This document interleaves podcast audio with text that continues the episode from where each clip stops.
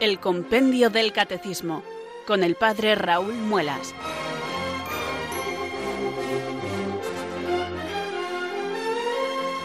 Muy buenas tardes, queridos oyentes de Radio María. Son las 4, las 3 en Canarias. Aquí comienza una nueva edición del Compendio del Catecismo. Reciban desde Talavera de la Reina un saludo muy cordial del Padre Raúl Muelas, que un día más les habla desde estos micrófonos de Radio María, la radio de la Virgen, la fuerza de la esperanza. Sed todos bienvenidos.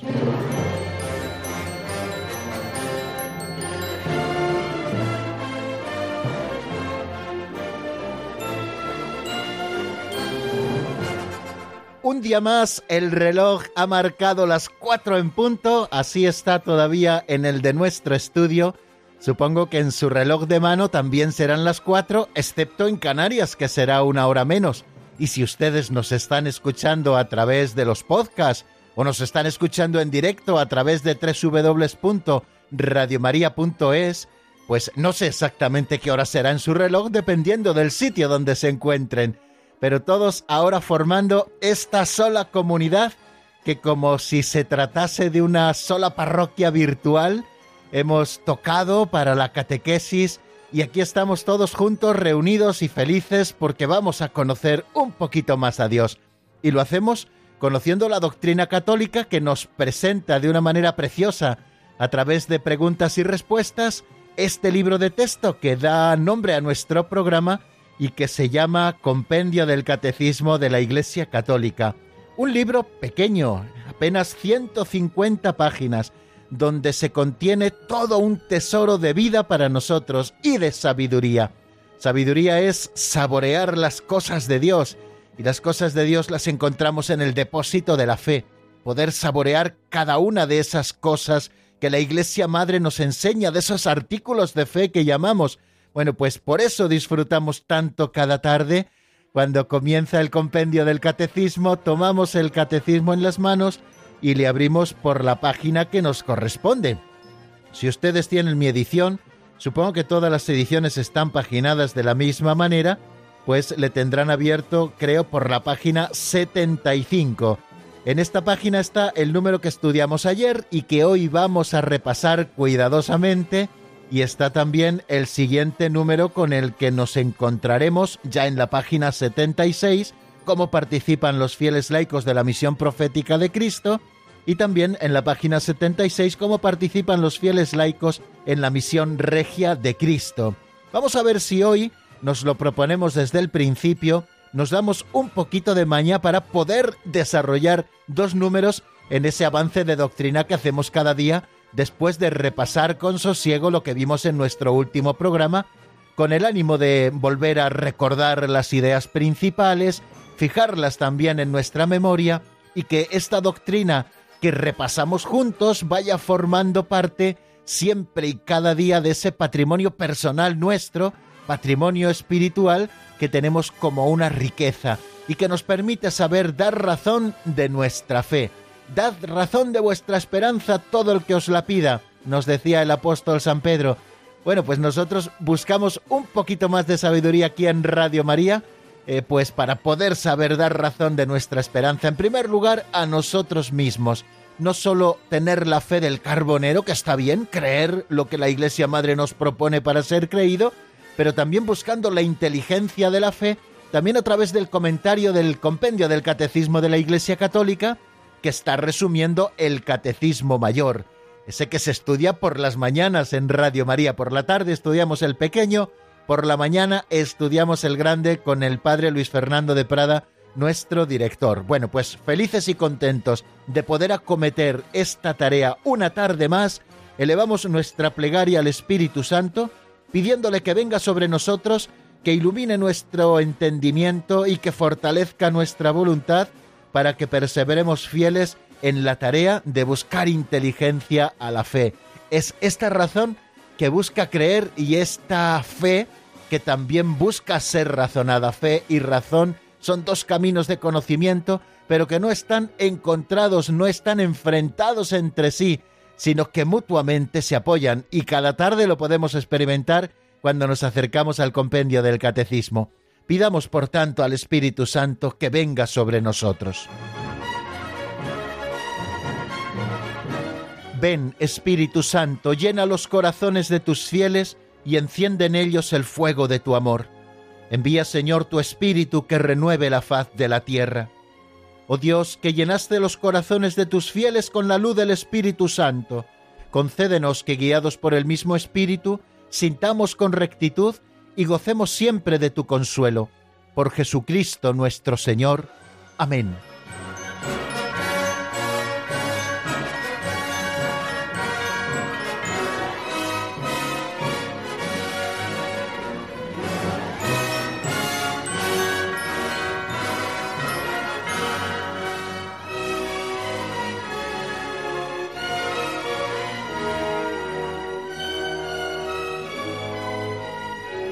Y después de esta oración fervorosa que cada día hacemos al Espíritu Santo para que sea Él el protagonista de esta hora de radio, vamos a acercarnos a las pinceladas de sabiduría. Buscamos poquito a poco acercarnos a la doctrina católica y lo hacemos de una manera pedagógica, primero con una historieta que nos permite reflexionar sobre algún tema concreto de la vida cristiana, de la vida de cada día esa vida ordinaria en la que debe reinar Dios en cada uno de sus rincones y de sus facetas. Bueno, pues esa es la intención de las pinceladas de sabiduría que tomamos prestadas del libro así titulado de don Justo López Melús. Eh, ya lo saben, se lo digo casi cada día. Es un libro que está, me parece, muy agotado, pero que pueden encontrar también en las librerías con algún otro título. Pinceladas eh, de sabiduría se llama así el original pero luego se ha reeditado también con algún otro nombre que puede ser pinceladas para la familia o no, bueno, no sé exactamente porque es un dato que ahora mismo desconozco, pero sí que sé que en algunas librerías sí puede encontrarse libros pequeñitos con estas historietas de apenas un minuto que nos dan pie para reflexionar sobre temas de la vida concreta.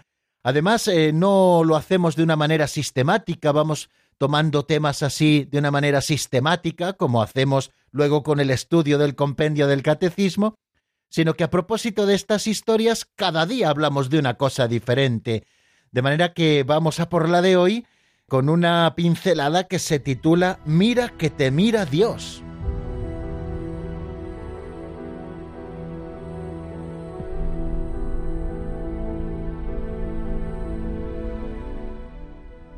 Mira que te mira Dios.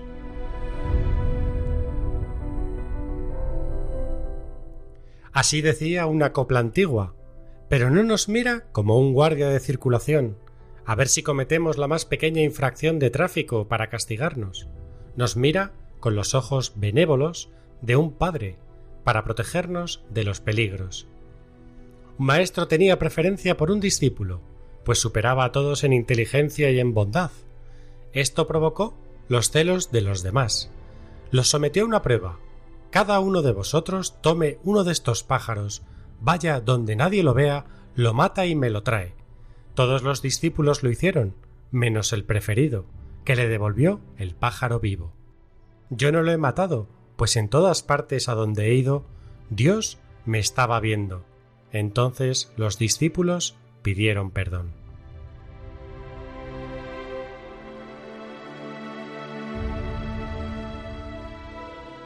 Un día más, creo que no es la primera vez, comienza nuestra pincelada con alguna pequeña letrilla de alguna copla. La de hoy es esta, mira que te mira Dios, mira que te está mirando, mira que te has de morir, mira que no sabes cuándo.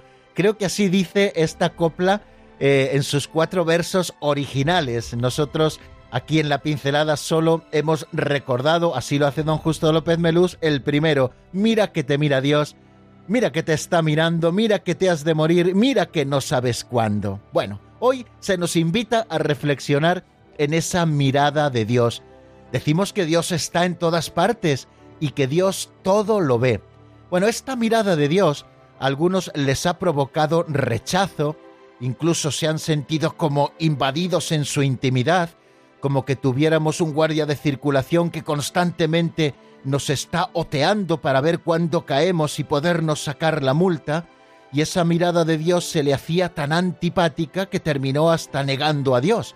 Me estoy refiriendo al filósofo Jean-Paul Sartre, que creo que fue el que se quejaba de la mirada de Dios como si se tratara de un gran hermano que siempre nos está observando y al que tenemos que tener un miedo terrible cada vez que nosotros hacemos cualquier cosa. Bueno, pues precisamente de esto no es de lo que nos habla la pincelada de hoy.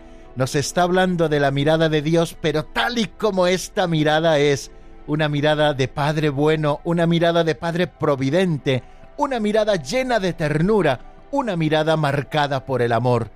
Cuando nosotros nos sabemos mirados por aquel que nos ama, no tememos, sino que nos sentimos arropados, guardados y sobre todo ilustrados por esa magnífica ternura del corazón de Dios que siempre nos acompaña.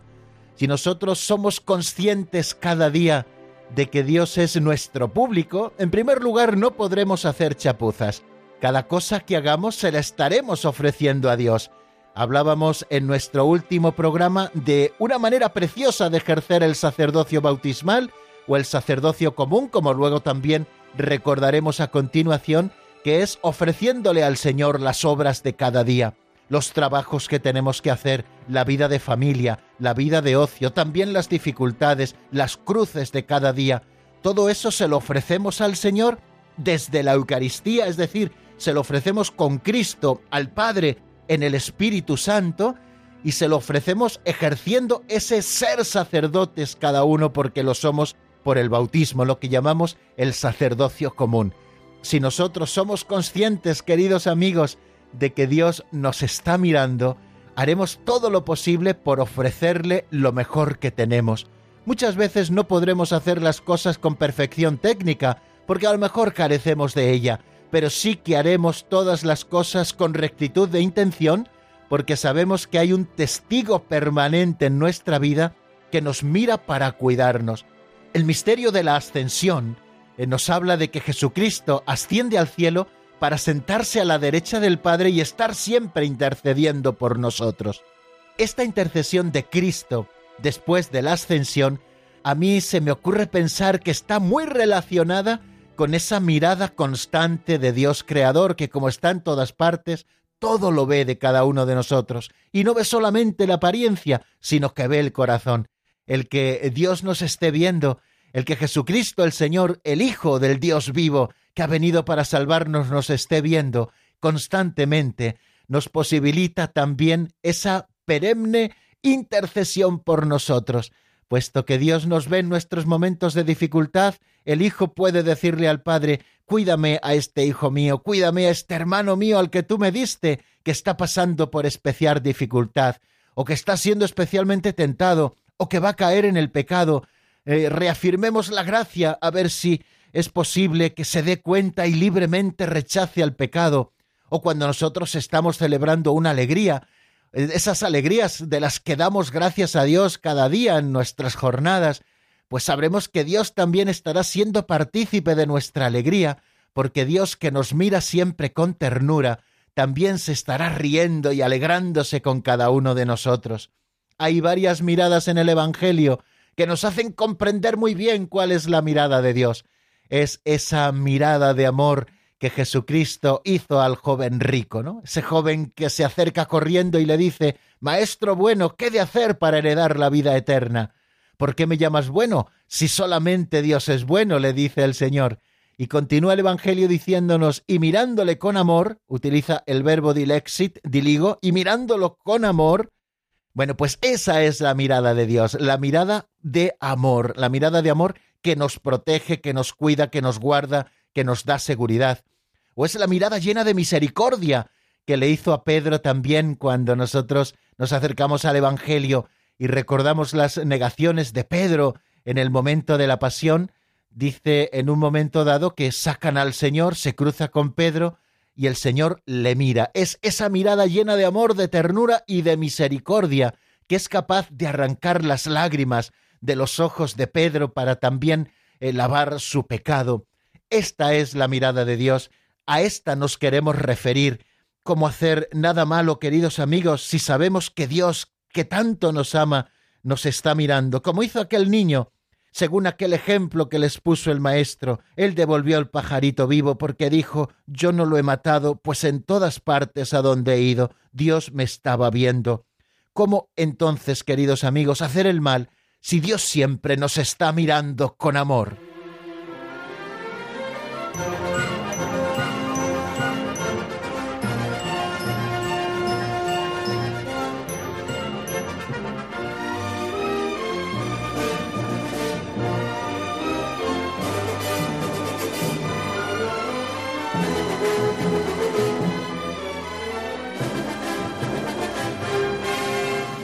Bueno amigos, si esa copla a la que se refería la pincelada dice mira que te mira Dios, mira que te está mirando, mira que te has de morir, mira que no sabes cuándo, tengo que buscar también a ver si tiene música. Supongo que si es una coplilla, pues también tendrá su música porque las coplillas, las coplas están hechas para ser cantadas.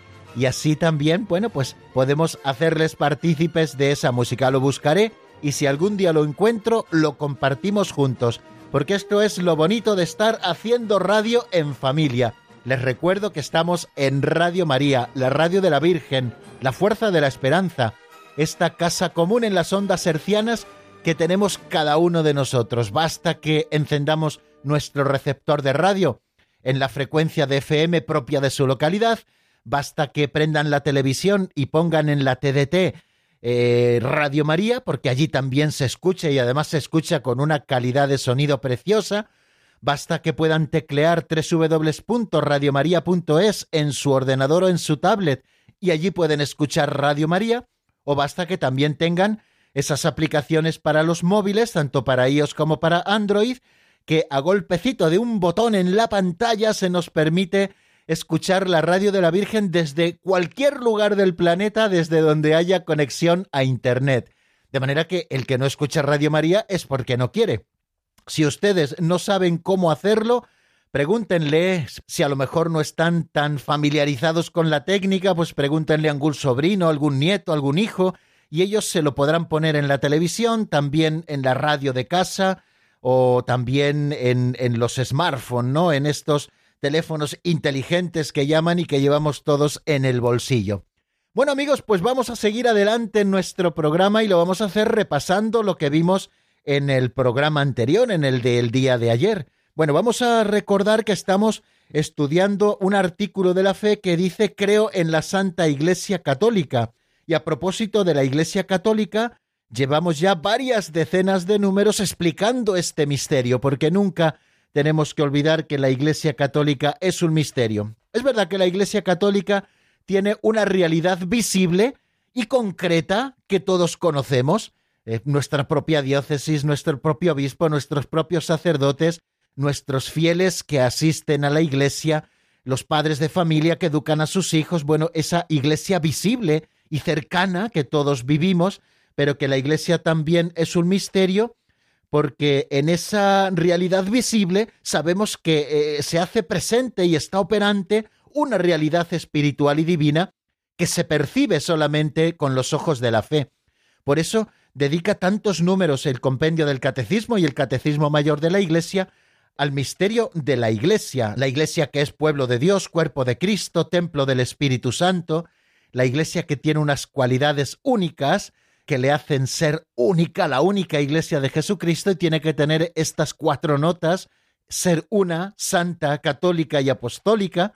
Estuvimos repasando muy bien lo que significaba cada una de esas notas, y una iglesia que está constituida por los fieles, es decir, por todos aquellos que han sido bautizados, incorporados a Cristo por el bautismo y por lo tanto, por el bautismo, miembros de este pueblo de Dios, los fieles, los bautizados. Ese es el principio unitario al que nos referíamos al explicar este misterio, que todos estamos bautizados y todos tenemos una común dignidad, que es la de ser hijos de Dios, y por el hecho de estar bautizados todos participamos de manera corresponsable de la misión de la Iglesia y también todos estamos llamados a la santidad, es decir, a vivir con plenitud nuestra vocación, que es la filiación divina, el vivir en comunión con Dios. Y no hay mejor manera de vivir la comunión con Dios que siendo santos, que es lo que tenemos que buscar. Y dentro de este principio unitario, todos somos fieles, decíamos que también hay un principio de diversidad en la Iglesia, es decir, que todos no desempeñamos la misma función, la misma tarea, el mismo ministerio. Y decíamos que la Iglesia, el pueblo de Dios, está formada por los ministros sagrados, que son aquellos bautizados que han recibido luego además otro sacramento, que es el sacramento del orden, es lo que llamamos la jerarquía de la Iglesia, a los demás fieles que no han recibido este sacramento del orden se les llama laicos, y de unos y de otros provienen fieles que se consagran de modo especial a Dios por la profesión de los consejos evangélicos de castidad en el celibato, de pobreza y de obediencia. Bueno, viendo estos tres grupos dentro del principio de diversidad, por un lado en la jerarquía católica, los ministros sagrados, por otro lado los fieles laicos y por otro lado los consagrados en la vida religiosa por la profesión de los consejos evangélicos, pues hemos ido estudiando cosas de cada uno de estos grupos, que todos somos iguales, todos tenemos la común dignidad de hijos de Dios, todos somos bautizados, todos somos igualmente cristianos, pero en el caso de los miembros de la jerarquía, han recibido un nuevo sacramento para apacentar al pueblo de Dios en nombre de Cristo, y para ello han sido constituidos en autoridad. Esta jerarquía, que está formada por los ministros sagrados, que son los obispos, que han recibido la plenitud del orden y son sucesores de los apóstoles, los presbíteros, que colaboran con los obispos en esa triple función de enseñar, santificar y regir al pueblo de Dios, y los diáconos, que se han configurado con Cristo, servidor de la Iglesia y servidor del mundo, a través de la diaconía, es decir, del servicio, de la palabra, de la liturgia y de la caridad. Bueno, ya dijimos muchas cosas eh, con esos cuatro números o cinco números que dedica el compendio a propósito de la jerarquía. Y ahora estamos estudiando eh, ese otro grupo, el más numeroso dentro de los bautizados, que es el de los fieles laicos. Hablamos hace dos programas de cuál es la vocación de los fieles laicos. Y decíamos que los fieles laicos tienen como vocación propia la de buscar el reino de Dios, iluminando y ordenando las realidades temporales según Dios, responden así a la llamada a la santidad y al apostolado que se dirige a todos los bautizados. Bueno, hablamos de fieles laicos y me lo preguntaba alguien por la calle eh, hace un par de días.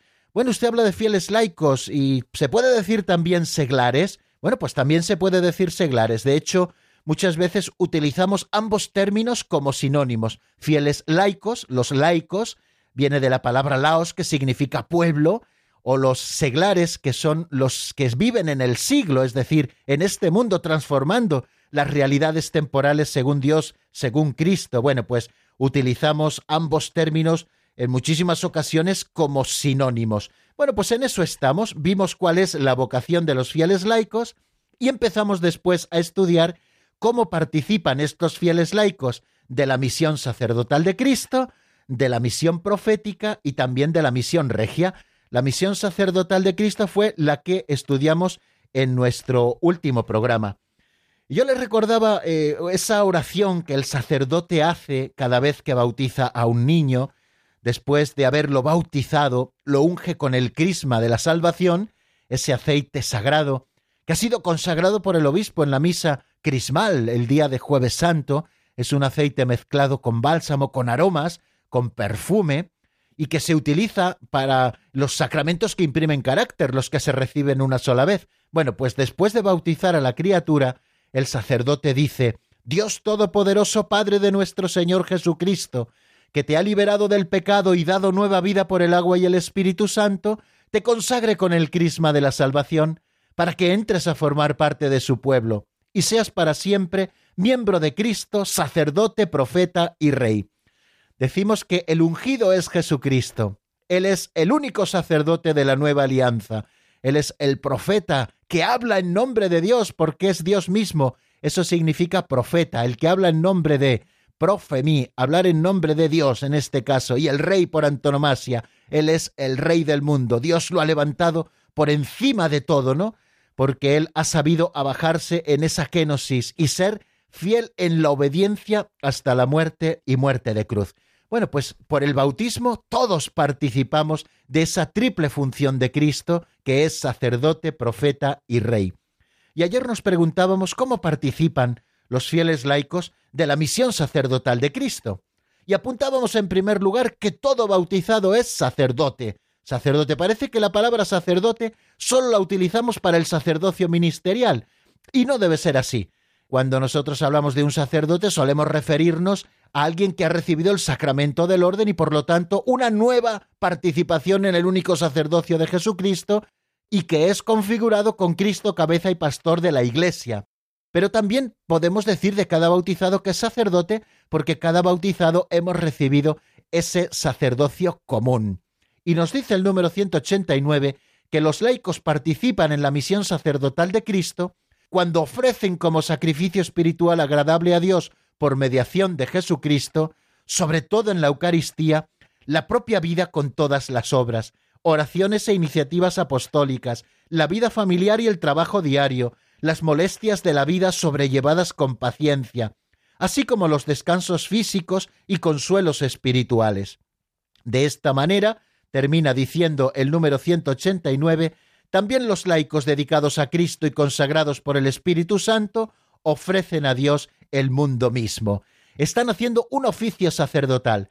El sacerdote es el que ofrece el sacrificio y cada uno de los bautizados ha de ofrecer como un sacrificio agradable a Dios su propia vida, la vida concreta de cada uno de nosotros, no la vida ojalatera de esa que hemos hablado en algún momento citando a San José María Escriba de Balaguer, sino la vida concreta, la vida que me toca vivir hoy, los trabajos que tengo que hacer hoy, los sufrimientos, las tareas, eh, los dolores, eh, las enfermedades, las alegrías, las penas, los retos de cada día, el que me estoy abriendo paso, el que estoy preparando una oposición, el que estoy cada uno lo que esté haciendo, su vida concreta ha de ser ofrecida como un sacrificio agradable a Dios y así también todos los bautizados ofrecer a Dios el mundo mismo, como nos dice ese número 189 del compendio del Catecismo.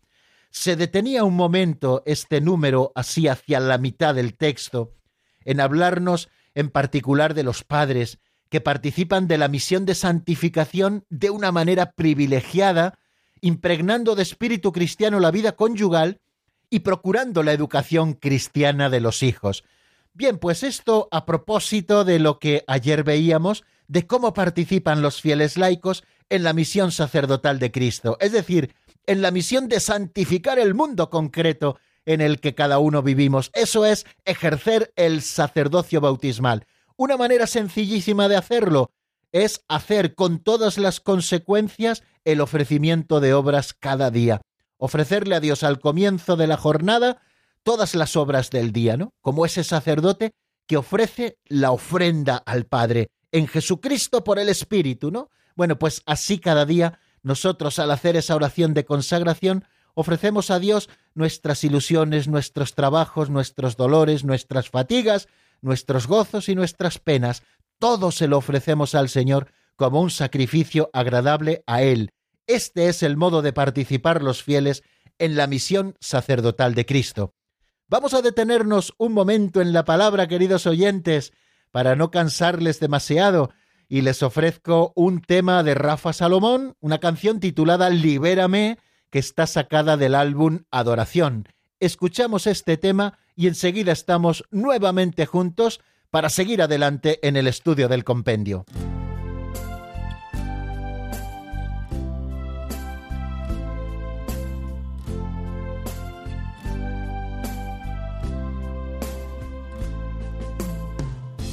Hay tantas cadenas que necesito romper. Estoy atado, estoy perdido, cambié el camino. Necesito volver. Fue mi orgullo, mi manera de ser. Estoy atado, estoy perdido cambié el camino. Necesito resplandecer. Solamente tú lo puedes hacer. Estoy dispuesto a volver a nacer. Libérame, Señor. Ya no quiero vivir así Libérame, Señor, ti. Libérame, Señor, ya no quiero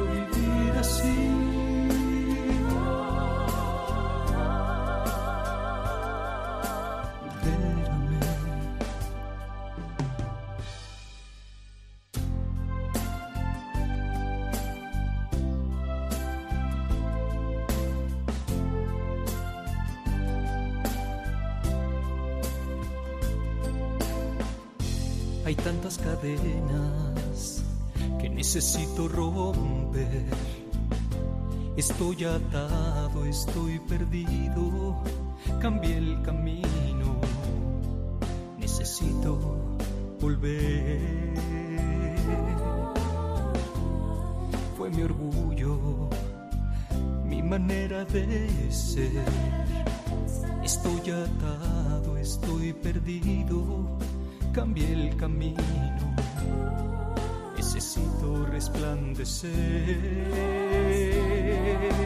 Solamente tú lo puedes hacer. Estoy dispuesto a volver a nacer. Libérame, Señor. Ya no quiero vivir así. Libérame, Señor no quiero fallarte a ti. Libérame, Señor, ya no quiero vivir así. Libérame, Señor, ya no quiero fallarte a ti. Libérame, Señor, ya no quiero vivir así.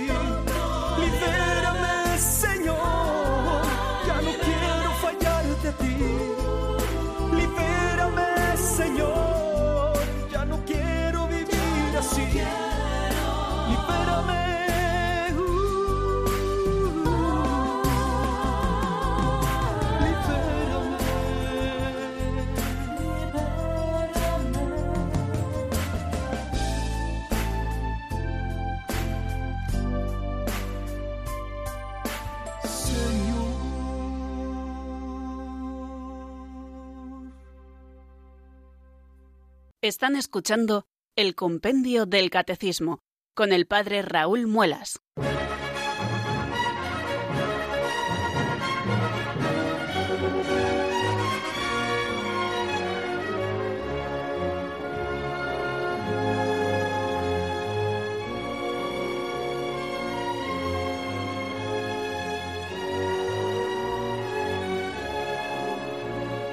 Seguimos, queridos oyentes, en el estudio del compendio del catecismo y damos un pasito adelante. Si antes nos referíamos a cómo participan los fieles laicos en la misión sacerdotal de Cristo, es lo que estudiábamos ayer y lo que hemos repasado hoy.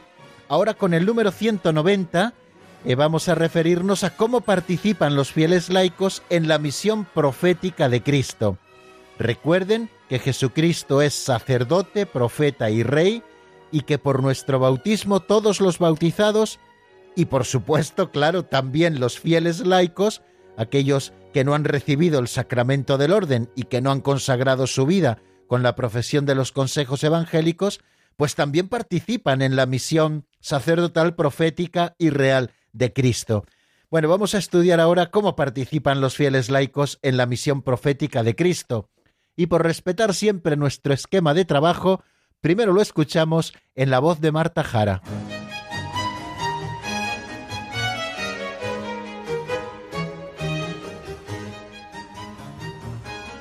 Número 190. ¿Cómo participan los fieles laicos en la misión profética de Cristo? Los laicos participan en la misión profética de Cristo cuando acogen cada vez mejor en la fe la palabra de Cristo y la anuncian al mundo con el testimonio de la vida y de la palabra mediante la evangelización y la catequesis. Este apostolado adquiere una eficacia particular porque se realiza en las condiciones generales de nuestro mundo.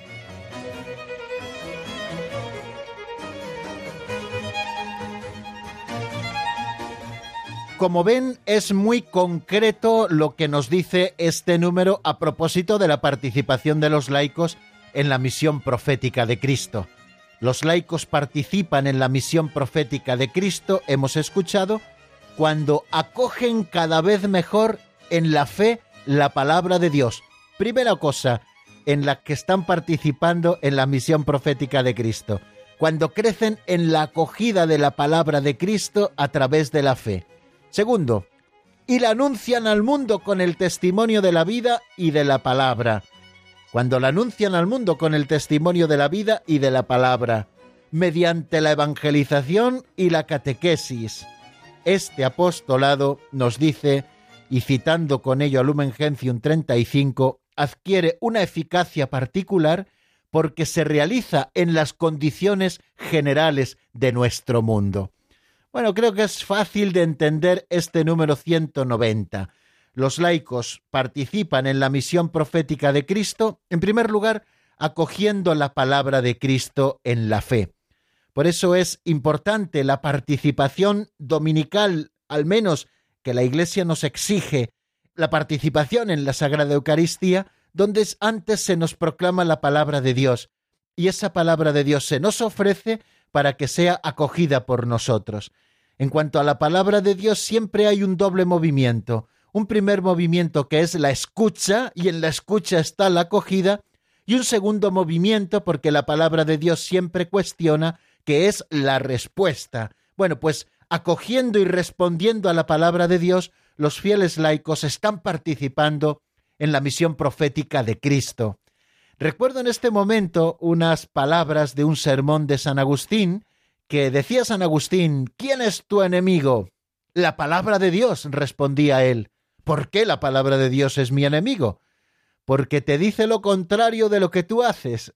verdaderamente son interesantes estas palabras del obispo de Hipona, donde nos está hablando que la palabra de Dios siempre viene a removernos por dentro y a removernos también del ejercicio insano de nuestras pasiones, para que centremos la vida. Por eso la palabra de Dios nos contradice tantas veces y por eso es necesario que nosotros nos pongamos cada vez que se proclama la palabra de Dios a la escucha, sobre todo en las funciones litúrgicas en las que hemos de participar como cristianos, cada uno con su propio ministerio. Eh, los que hemos recibido el sacramento del orden, ofreciendo el santo sacrificio, y los fieles laicos participando también en el sacrificio de Cristo y también los consagrados, por supuesto. Bien, bueno, pues la acogida de la palabra de Dios que siempre nos cuestiona. Así estamos ya ejercitando, y los fieles laicos también lo hacen, esa misión profética de Cristo. La palabra de Cristo que llega hasta nosotros y que remueve los cimientos de nuestro interior para que nuestra vida sea según Dios. La palabra de Dios es viva y eficaz, nos dice el apóstol, tajante como espada de doble filo, que penetra allá hasta donde se dividen coyunturas y tuétanos, dice algo así la palabra de Dios. Estoy citando de memoria, como pueden comprender. Bueno, pues cada vez que los fieles laicos acogen por la fe la palabra de Cristo, están ya participando en la misión profética de Cristo. Y esta acogida luego trae consigo una respuesta, y la respuesta es anunciar al mundo esta palabra que ha transformado nuestra vida. ¿Y cómo se anuncia la palabra de Dios? ¿Cómo han de anunciarla los laicos? Nos habla este número de dos maneras. La primera es con el testimonio de la vida. O sea, eh, la primera proclamación de la palabra de Dios que tenemos que hacer, queridos oyentes, es el testimonio de la vida. No vale solo dar testimonio de palabra, sino que hemos de empezar con el testimonio de la propia vida. O sea, nuestra vida se debe notar. ¿Por qué creéis que los cristianos somos mirados por el mundo? Y hablo del mundo ahora como conjunto de criterios que pugnan contra Dios y todos aquellos que participan de este conjunto de criterios que pugnan contra Dios. ¿Por qué somos mirados como raros? Porque verdaderamente lo somos porque el mismo testimonio de nuestra vida ya está denunciando una situación que no es conforme a Dios. ¿Por qué el cristiano es perseguido, aunque a veces ni hable, solo con ser fiel a lo que tiene que ser, a la palabra de Cristo?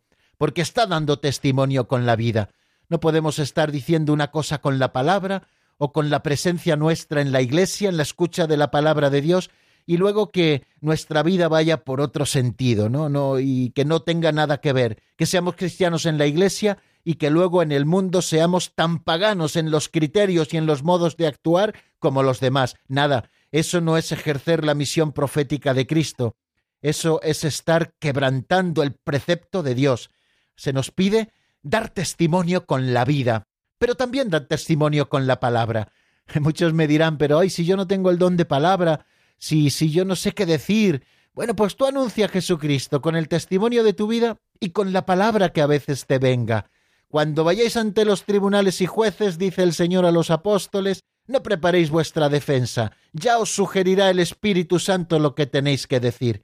Y aquel que vive conforme a la palabra de Cristo que ha acogido por la fe y procura anunciarla con el testimonio de su vida, yo os garantizo que el Espíritu Santo pondrá palabras en vuestra boca para que sepáis anunciar al mundo esta palabra de Cristo, a tiempo y a destiempo, mediante la evangelización, llamamos normalmente así técnicamente evangelización a ese primer anuncio, el primer anuncio de los que no viven cerca de Jesucristo, decirle, oye, Jesucristo te ama y ha muerto por ti, para que tú puedas ser liberado de tus pecados, para que la muerte no tenga en ti la última palabra. Jesucristo ha muerto y ha resucitado para tu salvación, ¿no? es el primer anuncio de Jesucristo y todo lo que Jesucristo trae. Y la mejor manera no solo es decirlo como antes les comentaba con la palabra, sino también con la propia vida. Yo antes era así y después de conocer a Cristo mi vida se ha transformado de esta otra manera.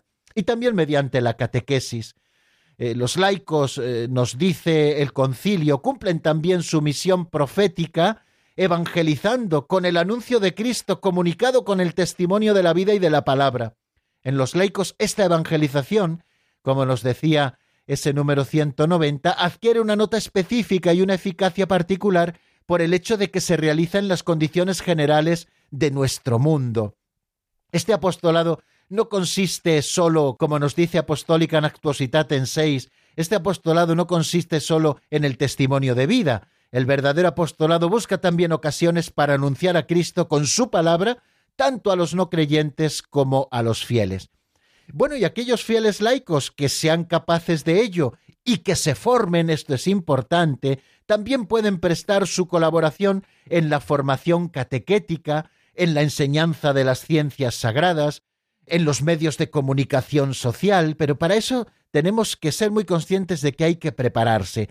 Para prestar este ministerio de la palabra en la Iglesia, como es el de la catequesis, el de ser catequista, tenemos que prepararnos como buenamente podamos, ¿no? Pero tenemos que prepararnos. Una bonita manera también de prepararnos, aquellos que seáis catequistas y que participéis también en esta misión y en esta tarea de la Iglesia, es la formación permanente con la lectura constante del Catecismo de la Iglesia Católica y escuchar también estos programas en los que tratamos de dar luz y de comentar y de explicar el Catecismo de la Iglesia. Pero también hay muchos laicos que han estudiado ciencias sagradas y que las están enseñando. Y no solo me refiero a la clase de religión en la escuela, sino también en las facultades de teología, donde ya hay, gracias a Dios, laicos y laicas que se han formado muy bien y que están explicando y enseñando las ciencias sagradas, o también periodistas que están dando testimonio de Cristo desde sus propios medios de comunicación de una manera sencilla,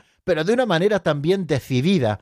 Bueno, Radio María, queridos amigos, es un buen ejemplo de ello, eh, de cómo podemos ser eh, catequistas desde los medios de comunicación social. Y hay algo interesante también a propósito de esto, que no nos lo cuenta propiamente este número 190 que estamos comentando. Bueno, por la hora que es, ya se habrán dado cuenta de que no vamos a explicar dos números, sino uno solo. Bueno, prefiero hacerlo así a ir corre que te corre y que nos quedan cosas sin explicar en el tintero. Bueno, pues hay, hay un canon del Código de Derecho Canónico, que es el 212 en el párrafo tercero, donde dice algo que es muy interesante. Dice, tienen el derecho y a veces incluso el deber, en razón de su propio conocimiento, competencia y prestigio, de manifestar a los pastores sagrados su opinión sobre aquello que pertenece al bien de la Iglesia y de manifestarla a los demás fieles, salvando siempre la integridad de la fe y de las costumbres y la reverencia hacia los pastores, habida cuenta de la utilidad común y de la dignidad de las personas. Creo que es muy interesante que tengamos esto a la vista. los fieles laicos, es decir, ustedes, queridos hermanos, que ni han recibido el sacramento del orden, ni se han consagrado por la profesión de los consejos evangélicos. Tienen el derecho y a veces incluso también el deber, según el conocimiento de las cosas que Dios nos vaya proporcionando y según también nuestra competencia y nuestro prestigio, de manifestar a los pastores sagrados su opinión sobre aquello que pertenece al bien de la Iglesia y de manifestarla también a los demás fieles. Cuando nosotros eh, somos conscientes y recibimos luz, luz del Señor, para poder ayudar a que algo en la Iglesia mejore, tenemos el derecho e incluso el deber de comunicárselo a nuestros legítimos pastores. Como se lo tomen los legítimos pastores ya es cosa suya y ya Dios les pedirá cuentas de ellos. Eh, se ha acabado eso de decir, eh, ha hablado el sacerdote y nadie le puede decir nada. No, nada de eso. Los fieles laicos también con respeto y veneración hacia los pastores de la Iglesia, esa reverencia de vida y ese respeto que todos nos debemos los unos a los otros, bueno, pues ustedes tienen también que dar luz, esa que reciben del Señor, para que la Iglesia siga avanzando para utilidad común en su propia misión. Por eso también esto forma parte de esa participación, queridos amigos, en la misión profética de Cristo, comunicando a sus legítimos pastores aquellas cosas que pertenece al bien de la Iglesia y manifestarla también a los demás fieles, puesto que están velando por el bien común de la Iglesia. Cuando uno recibe luz para mejorar algo, tiene que comunicarlo y esto también es participar en la misión profética de Cristo. Y nuestro tiempo, si no me equivoco, está tocando a su fin. Pero bueno, nos queda todavía un espacio al final del programa para poder compartir y, además con los oyentes en un número de teléfono, el 91 005 94 19. 91 005 94 19. Este es nuestro teléfono de directo por si ustedes quieren hacernos alguna pregunta o hacernos alguna observación o alguna reflexión que ustedes crean conveniente. Mientras marcan, yo les voy a poner una canción titulada Mi vida en ti, es de Ronald Romero y está sacada del álbum Como la brisa nos escuchamos en un minuto en el 91005 9419. Mi vida en ti, Jesús, es como la última escena del mejor cuento de amor. Es que en tu voluntad mi ser entero encuentra la paz. Mi vida en ti, Jesús es gozo, es sinfonía divina que alimenta mi corazón. ¿Qué más puedo decir? Así es mi vida en ti. Mi vida en ti, Jesús, es armonía. Es suave melodía como brisa que viene del mar. Es dulce compañía, una buena noticia. Así es mi vida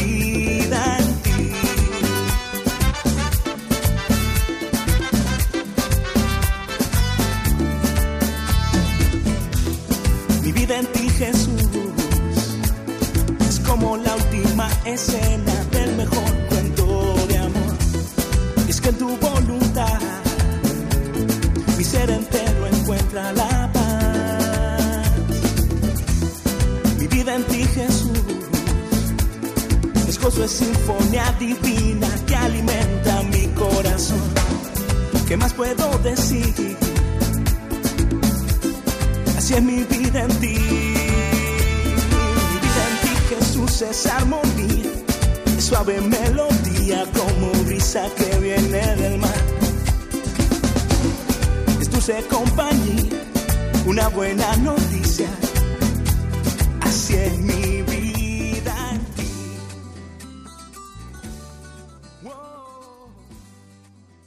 Están escuchando el Compendio del Catecismo con el padre Raúl Muelas. Diez minutitos como diez soles nos separan, queridos oyentes, de las cinco de la tarde y seguimos aquí en la compañía de Radio María, que es nuestra radio donde estamos a gustísimo. Y además en este programa que ocupa esta franja horaria de tres a cuatro en Canarias, de cuatro a cinco aquí en la península, que titulamos Compendio del Catecismo porque estudiamos este librito tan maravilloso. Y abrimos este tiempo de los oyentes en el 91 005 94 19 y damos paso ya a la primera llamada que nos llega desde Madrid. Juan Ramón, buenas tardes y bienvenido. Hola, buenas tardes, bien hallado. ¿Qué tal estamos? Bien, gracias a Dios. Vamos adelante, muy bien. Bueno, pues yo, mire, le quería comentar que hace dos semanas salí de hacer ejercicios espirituales en Loyola, una experiencia maravillosa y que recomiendo a todo el mundo. Eh, yo soy laico, pero bueno, todo lo que he vivido y todo lo que he sentido, bueno, eh, indescriptible sobre todo el acercamiento, permitir el acercamiento de, Jesús y de Dios a, mí. Y desde entonces eh, hay una cosa que me ronda mucho y creo que, que falta eh, en la iglesia y como sacramento, pero como un sacramento del que se debiera investir a, a los laicos. Y es el, el sacramento del abrazo en nombre de Cristo. Dice, dice Jesús que allí donde dos o más se reúnan en mi nombre, allí estaré yo. Y mire, le comento esto porque, mire, Jesús dice, misericordia quiero y no consuelo. O sea, misericordia quiero y no sacrificio. Entonces, eh, un abrazo reconforta, un abrazo llena el corazón, abre el pecho, eh, y más ahora que este año se celebra eh, España bajo la advocación del corazón de Jesús. Y pienso que la Iglesia debiera instituir el abrazo como un sacramento, pero que pudiesen dar los, los cristianos, o sea, los laicos en nombre de Cristo. ¿Qué opina usted? Bueno, pues muchísimas gracias por tu intervención y por tu llamada, Juan Ramón. En primer lugar, felicitarte por esos ejercicios espirituales en los que has abierto tu corazón a Dios y Dios, como siempre que nos ponemos a tiro, ha hablado. Y además te ha permitido ¿no? experimentar esto tan bonito que hoy nos comunicabas. Evidentemente no podemos eh, establecer como un sacramento propiamente dicho en sentido técnico el abrazo, pero sí que me atrevería a decir que podíamos establecerlo como un sacramental. bueno, es un modo de hablar, ya saben. Eh, sí, el abrazo es verdaderamente importante y sobre todo eh, ese abrazo ¿no? que tiende a la acogida, que tiende también al consuelo, eso que el Señor hace con nosotros cada vez que como dulce huésped del alma nos visita el Espíritu Santo y nos da ese abrazo de Dios. Todo eso que nosotros sentimos muchas veces también podemos eh, y debemos expresarlo a los demás. Eh, en algunas ocasiones lo he mm, como comentado también aquí en este mismo foro o en otros foros, ¿no? Que nos sobran caras largas, que nos sobran critiqueos en el seno de nuestras comunidades cristianas y que nos faltan quizá algo que tú expresabas muy bien, querido Juan Ramón, que nos faltan abrazos, ¿no?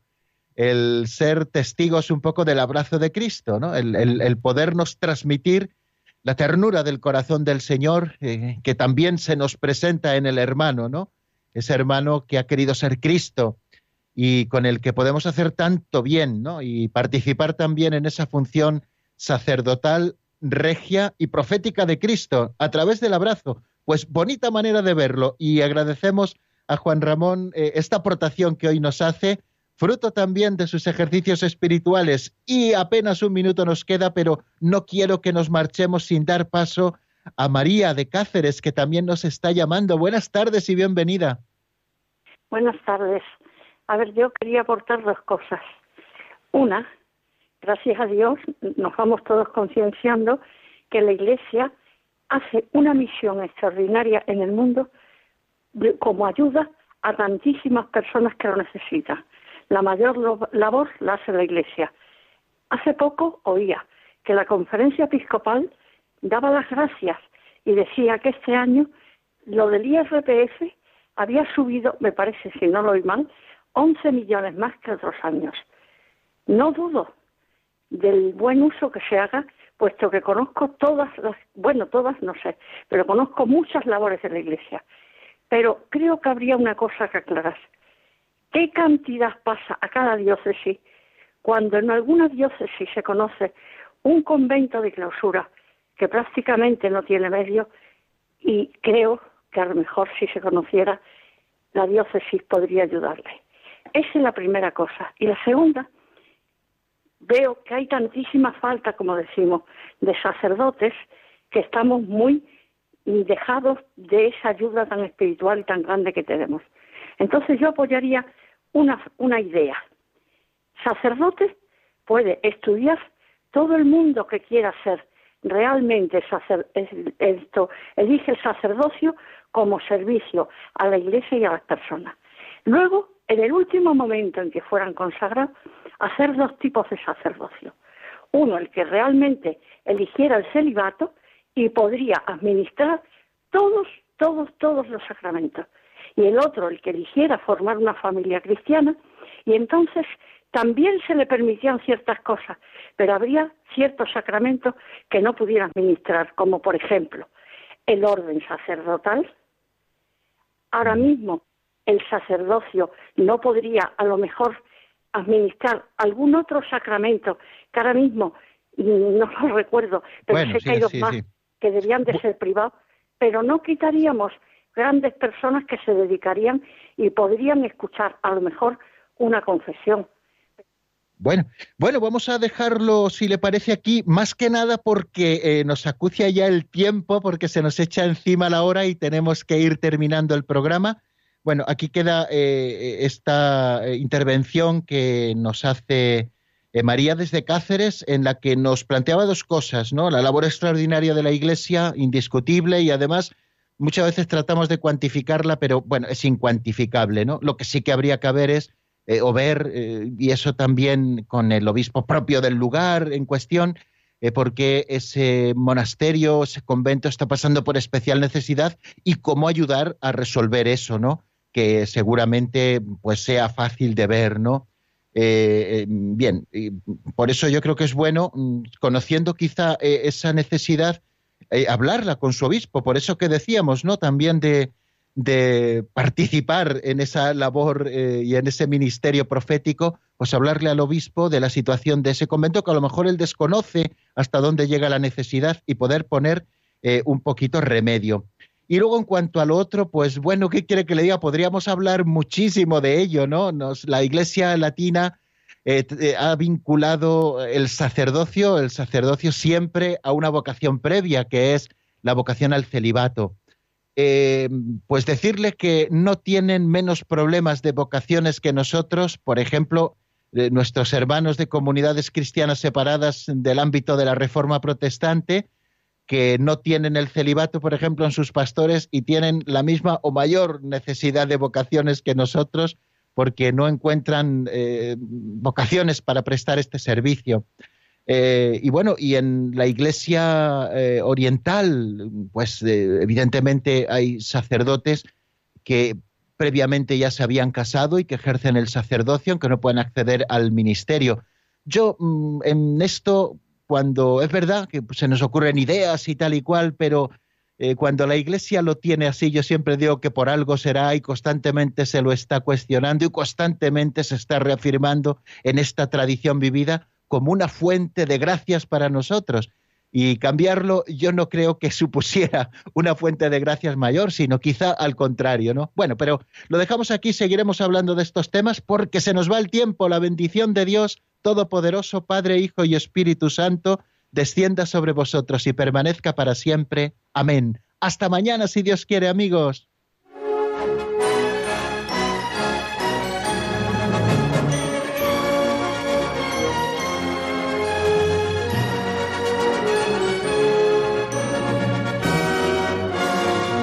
El Compendio del Catecismo con el Padre Raúl Muelas.